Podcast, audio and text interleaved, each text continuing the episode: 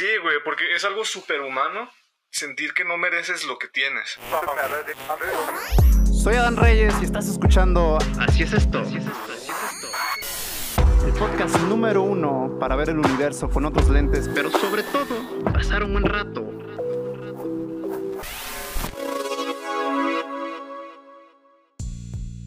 el día de hoy les voy a estar hablando de un tema que se llama el síndrome del impostor.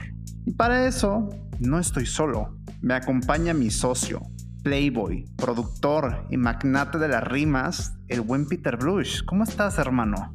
¿Qué pasa, brother? Yo muy bien. Gracias por la presentación. Yo creo que los, los fans de, de Cártel de Santa y eso se van, se van a encabronar, güey. Cuando, con eso de, de magnate de las rimas, lo de Playboy todavía. Pero sí. Ahorita ya, ya me imagino a los de Cártel de Santa así, eh, ¿cuál pinche magnate de las rimas y la verga?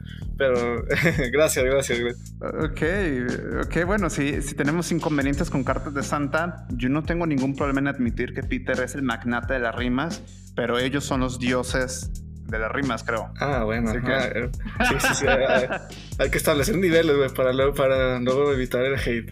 Exacto, exacto, por si se, si se astilla. Pero bueno, volviendo al tema del episodio de hoy. El síndrome del impostor. Para los que no conocen el síndrome del impostor, básicamente es cuando estás haciendo algo muy cabrón o chingón, pero que llegas a ese punto que no te reconoces el mérito de haberlo logrado. O sea, que sientes que realmente tú llegaste ahí por, por azar y que, y que no lo merecías. O sea, y aquí es donde te quiero preguntar a ti, Peter. O sea, ¿en qué momento tú has sentido que has obtenido algo, pero que realmente dices, güey, al chile yo no me lo merecía? Toda la puta vida, güey. Yo creo que por eso me contemplaste a mí como invitado aquí. Yo soy el síndrome del impostor en, en personificado, güey. Toda la puta vida, güey, desde, desde mi primera novia, mi primera banda, y no solo la primera. Y pues ahorita con esto de Catarsis Media, eh, también ha aplicado mucho el síndrome del impostor. ¿Qué es lo que te hace sentir a ti que no te has ganado lo que has hecho?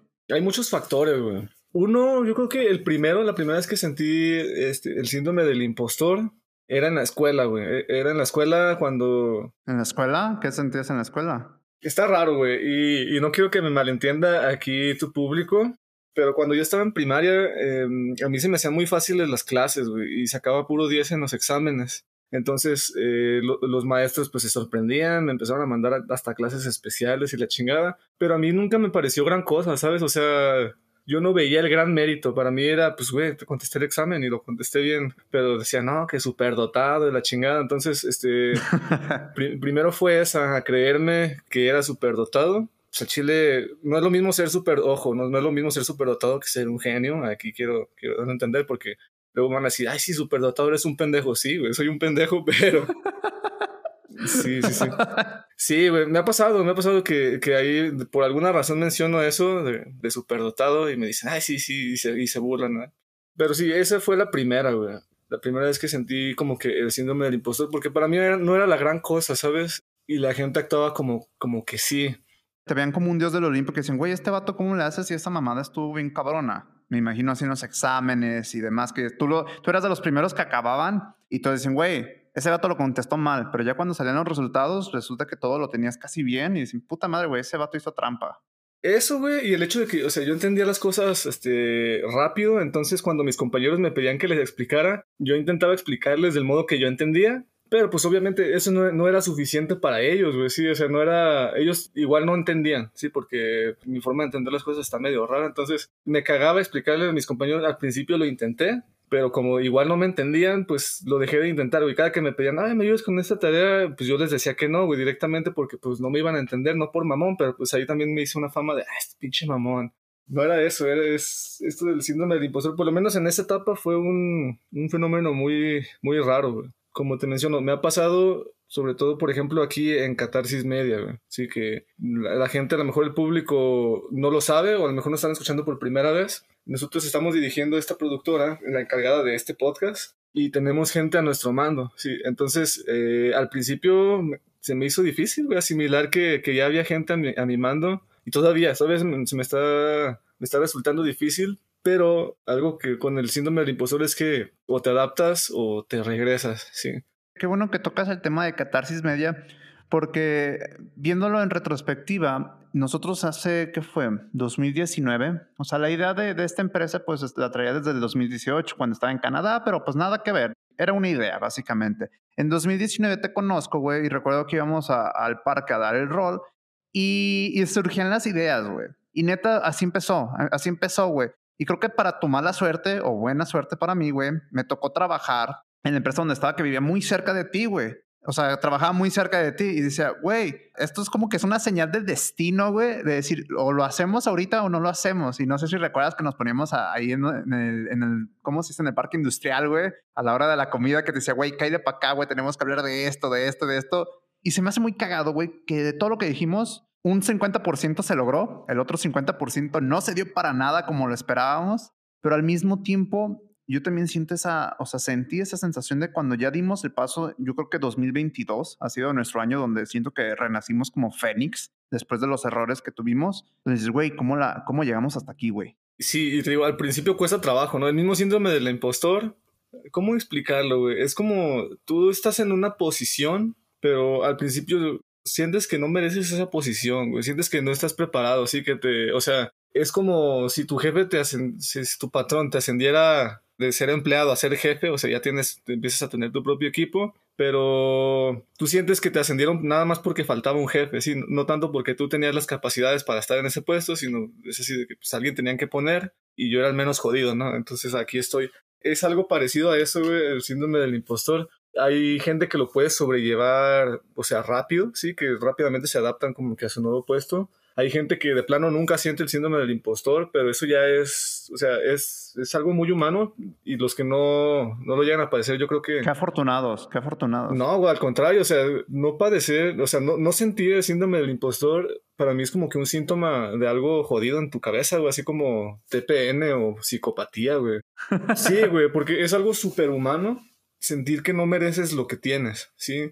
Para mí es eso, es eso, o sea, sentir que no mereces lo que tienes eh, es un sentimiento muy humano. Nos pasa a todos, a menos que padezcas algo de esto, como que psicopatía o algo. Una de esas enfermedades del cerebro que te hacen creerte que eres Dios y la chingada, pues ahí no tienen problema esas personas en adoptar una posición de poder, güey. Sí, porque ellos siempre creyeron que debían estar ahí. Pero sí, o sea, para el, para el resto de los mortales, que somos la mayoría, somos el 99% de las personas, eh, donde sea que estamos, y, y, no me refiero solo a puestos de poder o a cuestiones laborales, también en la vida, ¿no? A veces uno siente así como que ve a mi familia, está bien chida y no la merezco, sí, o sea, es eso por ahí hay una cita, no recuerdo de, quién la dijo, pero sí es así de que dejemos de hablar de, que de, quién se merece qué cosa, porque nadie se merece lo que tiene. Y, yo temo un mundo en el que recibiéramos lo que, merece, lo que merecemos. Imagínate, ¿no? Yo, yo, no quiero eso. Me haces recordar cuando mencionabas de las personas que creen que lo merecían. Eh, justamente me, acabo de quemar el documental de tres partes de Kanye West que se llama Genius. Yo creo que ese güey es una de esas personas eh, no sé si sea bipolar o demás, ya ves cómo sale en la prensa y demás. No es el tema, pero se me hace curioso que, o sea, ahora que lo pienso, es cierto, si hay personas que dicen, güey, yo me lo merecía, yo siempre nací para esto y soy Dios. Pero aquí es donde te quiero preguntar, güey, ¿cómo, ¿cómo evalúas tú lo que te has ganado y lo que no, güey? O sea, ¿cómo funciona eso en ti, güey? Ay, güey. Yo, tengo, yo la tengo clara, pero no sé cómo, cómo describírtela en palabras, pero ahí te va, güey. O sea, yo creo que para hacer una posición no tienes que cumplir, o sea, hay un checklist de requisitos, ¿no? Pero ese es muy subjetivo, güey. O sea, todos tenemos nuestro propio checklist de lo que se necesita eh, para ser Elon Musk, ¿no? Yo estoy seguro de que eh, al menos el 50% de la población, el checklist que tiene para ser Elon Musk es, es, está muy alejado de la realidad de Elon Musk.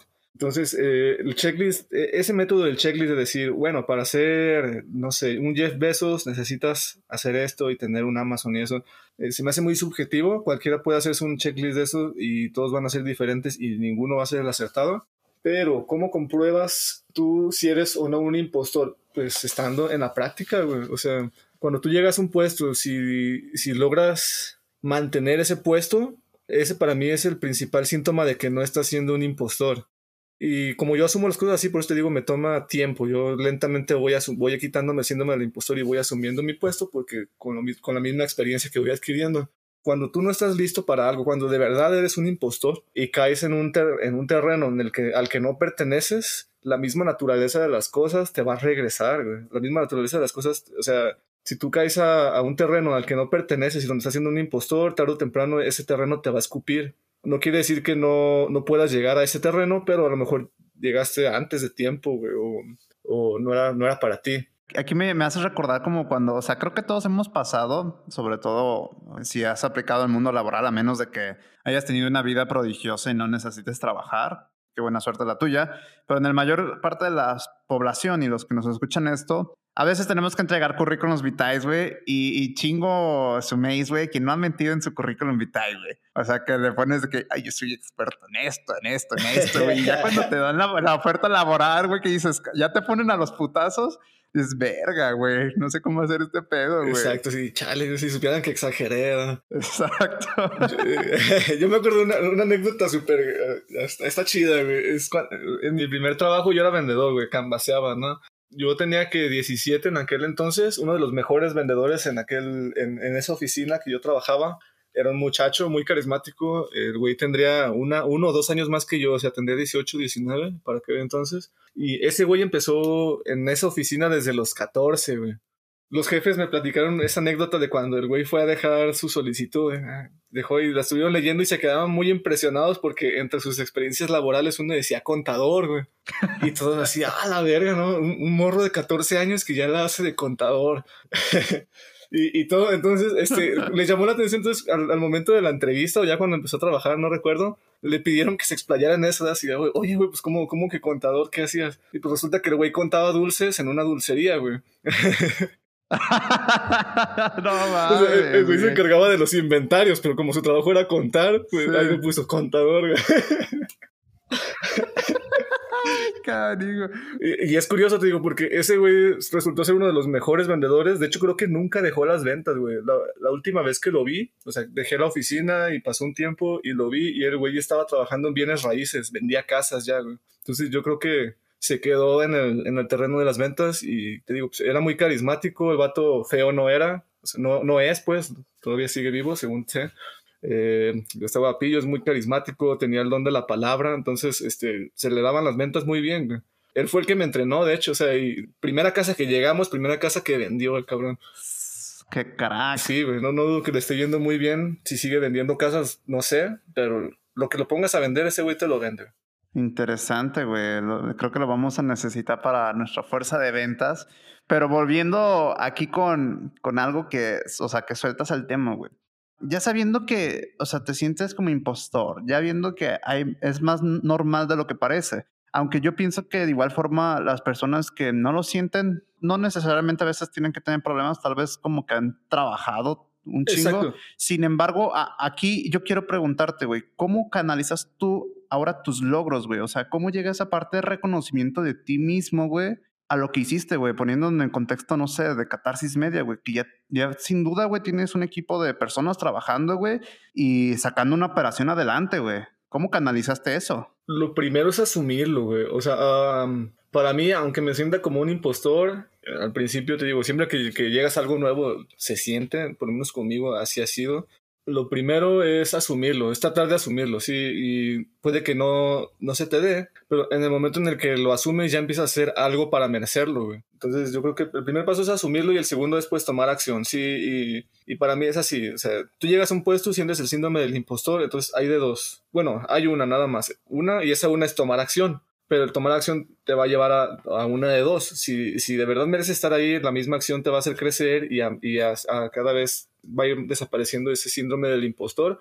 Pero por el otro lado es, si no estabas preparado, preparado o preparada para ese, para ese lugar, el hecho de tomar acción puedes, puede hacer que la cagues y eso te va a devolver al puesto donde empezaste, sí, te va a quitar de donde, de, de donde estaba, lo cual no es malo, sí, o sea, si tú en algún momento te, te llegan a degradar porque la cagaste o por eso no te sientas mal, o sea, eso va a alimentar un poco más tu, síndrome del impostor si llegas a volver a subir, pero es que no es eso, es más bien que no te sientas mal y, asumirlo como es, no es, ok, no estaba preparado, tal vez dentro de, de un tiempo lo esté, pero es eso. Es como cuando dicen que, el- que, que el traje te quedó grande. Exacto, exacto. El traje te quedó grande, pero eventualmente uno crece, ¿no? Y pues eventualmente te- el traje te va a quedar, Exactamente. te va a quedar bien. Es muy buena analogía, güey. Yo, cuando tenía como 17, mi novia me regaló una playera y la playera me quedaba medio fea porque estaba muy grande, güey. Entonces se la di a mi hermano que estaba más grandote en aquel entonces. Y actualmente mi hermano como que pasó de esa playera y yo me la volví a probar y me queda bien, güey. Ahora se me ve bien esa, esa,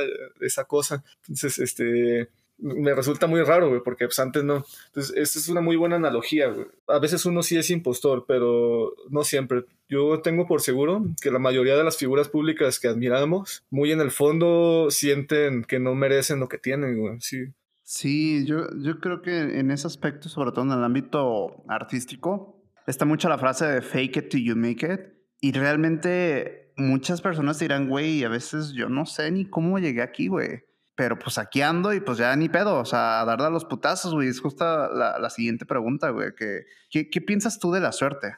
La suerte. La suerte juega un papel muy, muy importante en la posición en la que estés, güey. O sea, te- la suerte juega desde el momento en el que naces, ¿no? O sea, tú puedes nacer en una familia rica o en una familia super judía, no depende de ti. Pero por ahí hay un- una cierta filosofía oriental que a mí me gusta adoptar. Dice que la suerte también es un talento, güey. Sí, hay quien la tiene y quien no. Puede no sonar justo, puede sonar algo así como que muy culero, pero es así, sí, o sea, la suerte también es un talento. Si alguien gana por suerte, pues aunque haya sido por suerte, él, ten- él o ella tenía la suerte, sí. Entonces, este también, o sea, si alguien llega a algún, a algún puesto por suerte, yo no descarto que, se- que sí se lo merezca, güey. Aunque había personas que se lo merecían más, pues ellos, ellos y ellas no tenían, no tenían la suerte, güey. Ahora, la suerte, como, como yo mencionaba, la suerte también te puede poner en lugares que tú no mereces, pero ahí es donde, donde está la experiencia, güey. Ahí la experiencia es, esa sí puede más que la suerte, güey. Eh, si la suerte te pone en un lugar que no mereces y tú no actúas de acuerdo, concorde a ese puesto que tienes, si tú no llenas ese espacio en el que te puso la suerte, pues la experiencia te va a regresar al espacio al, en el que estabas antes. Sí, te va a decir, no, tú aquí no, güey, pum, para afuera. Me, me acuerdo mucho, siempre que hablamos de este tema, me acuerdo de una canción de Zona Ganja, se llama Ten Paciencia, güey. Hay un verso que dice, si asumes algo sin su tiempo de maduración, el fuego te hará devolver a tu anterior posición. Y es eso, o sea, el síndrome del impostor no lo vas a poder evitar y yo recomiendo que no lo evites, sí, o sea, no lo, no, ese sentimiento de, de que no te mereces algo, no hay que matarlo, sino más bien usarlo como una fuerza impulsora para demostrar que te mereces ese lugar, güey. O sea, básicamente el síndrome del impostor eres tú mismo cuestionándote lo que te han dado. Eso ayuda más a que, te- a que lo cuestione un tercero. Cuando, tú lo, cuando te lo cuestiona un tercero ya, ya te puede afectar anímicamente, pero cuando eres tú mismo, pues es un pretexto, güey, para demostrártelo. Y fíjate, me gustó algo que, que mencionabas ahí de la suerte. Porque yo como lo veo, y creo que es un dicho que dicen de la suerte es igual a cuando la experiencia se encuentra con la oportunidad. Porque de nada te sirve eh, tener la oportunidad de tu vida si no estás preparada para ella. Y de nada te sirve estar súper preparado si nunca te llega la oportunidad. Entonces es un factor, es una ecuación donde necesitas de las dos y necesitas chingar de alguna, o sea, una parte está en ti y la otra parte está en, en las posibilidades y las, las, o sea, las cosas que suceden en la vida. Y eso para mí es como, como yo veo la suerte, güey. Y aquí es donde, hablando de la suerte, ahora vámonos a algo más relacionado a la experiencia. O sea, ¿tú qué opinas de, de la disciplina, güey?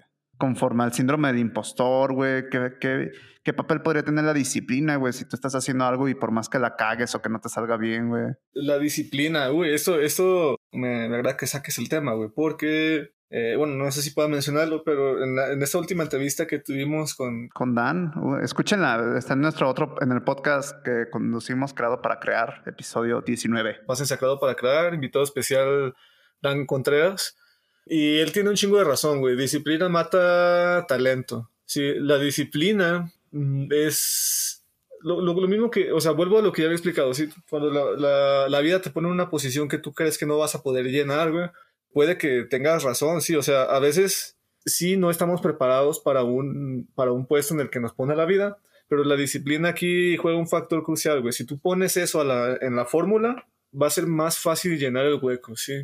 Más fácil entre comillas, porque ser disciplinado no, no es tarea fácil, Para nada. Pero, o sea, eh, fácil en, en, un sentido general. Si agregas disciplina a la fórmula y así, así tan sencillo como agregar disciplina a la fórmula hace que el síndrome del impostor disminuya y tú de verdad empiezas a llenar ese hueco, Disciplina mata talento. Yo creo que aquí, en cuestión de la disciplina, y me gustó lo que dices, la analogía de la entrevista de Dani, es donde el hecho que tú repetidamente hagas algo te quita el miedo de la actividad que tú haces y por ende te da una confianza de decir, güey, yo sé hacer esto. Tal vez no soy el mejor, güey, pero ya no estás en la posición de, ching, ¿cómo llegué? Sino, güey, de tantas veces que lo hiciste y que tienes una disciplina como japonés, tus dudas en cuestión de esa arte o de lo que sea que estés haciendo, desaparecen. Es como un carpintero que ya tenga 10 años dedicándose a eso, güey. Ya que le llegue, por más grande el proyecto que sea, te aseguro que va a ser, güey, no hay pedo, me lo viento. O sea, va a estar difícil, pero ya si te fijas la perspectiva, por la experiencia tal cual y la repetición de algo, apaga el síndrome de impostor por lo menos en ese rubro, porque como tú dices, siempre va a haber, sobre todo en cosas que a lo mejor llegaron, como lo que pasó de Catarsis Media, güey, que ahora ya tenemos chavos que nos están ayudando, que ahora de alguna manera nos dicen jefes y nos hacen caso por más que la caguemos y, y, y te quedas así de verga, güey. Sí, güey, tú lo dijiste, esta, esta es la palabra que yo estaba buscando, güey, la repetición, güey.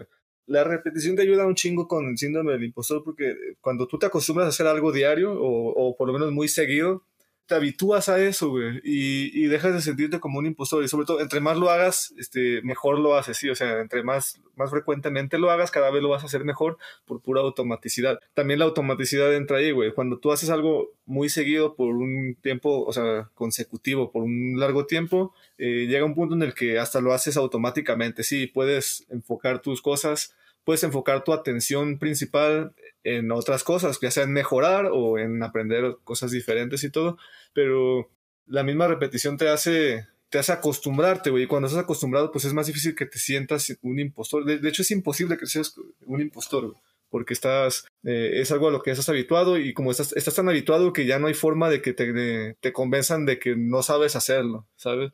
Esto es, por ejemplo, al momento de manejar, de hablar con gente, güey. Yo, bueno, tú me conoces, el público a lo mejor no, no tanto a nivel personal. Yo soy muy introvertido, güey. Yo, yo siempre voy a preferir no hablar, ¿sabes? A menos que, o sea, que esté muy en confianza o, o que me pidan mi opinión así explícitamente. Y, a mí, y de niño, pues lo mismo, por lo mismo introvertido era muy tímido, también digo, lo sigo siendo, pero ya no tanto lo tímido. ¿Por qué? Porque, porque me habitué, o sea, desde los 17 empecé a trabajar en, como te decía, en ventas de canvaseo, en atención a clientes. y yo siempre fui alguien que estaba de cara al público. Entonces me habitué a hablar con la gente, güey. Ya no, ya no se me dificulta, puedo acercarme a cualquier persona y hablarle de lo que sea sin pedos. Entonces, eh, sí, güey, la repetición, yo creo que es, eh, es el principal consejo, güey. Si quieres evitar el síndrome del impostor, haz las cosas y hazlas seguido y hazlas repetidamente. Va a llegar un punto en el que, o sea, te la vas a saber tan bien que tú mismo vas a decir, a mí nadie me cuenta de esto. Y pues ya no hay síndrome del impostor ahí, güey.